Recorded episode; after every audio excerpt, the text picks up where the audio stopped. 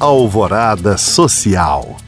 O décimo mês do ano está chegando ao fim, mas ainda dá tempo de apoiar instituições que promovem a campanha Outubro Rosa. Uma delas é a ORCA, Organização Regional de Combate ao Câncer. Essa entidade sem fins lucrativos há 15 anos acolhe pacientes oncológicos por meio de projetos assistenciais. Entre essas iniciativas estão o suporte alimentar, a assistência à saúde e o projeto Apoia, em que enfermos recebem tratamento especial na luta contra a doença. Pessoas acolhidas pela ORCA contam com alimentação adequada e tratamentos complementares. Além disso, há benefícios para filhos de pacientes, que incluem apoio psicológico, emocional e pedagógico. A instituição fica na rua 1, número 337, bairro Jardim Brasília, em Betim, na Grande Belo Horizonte. Para saber mais sobre essa iniciativa, acesse orca, com dois Cs, .org.br.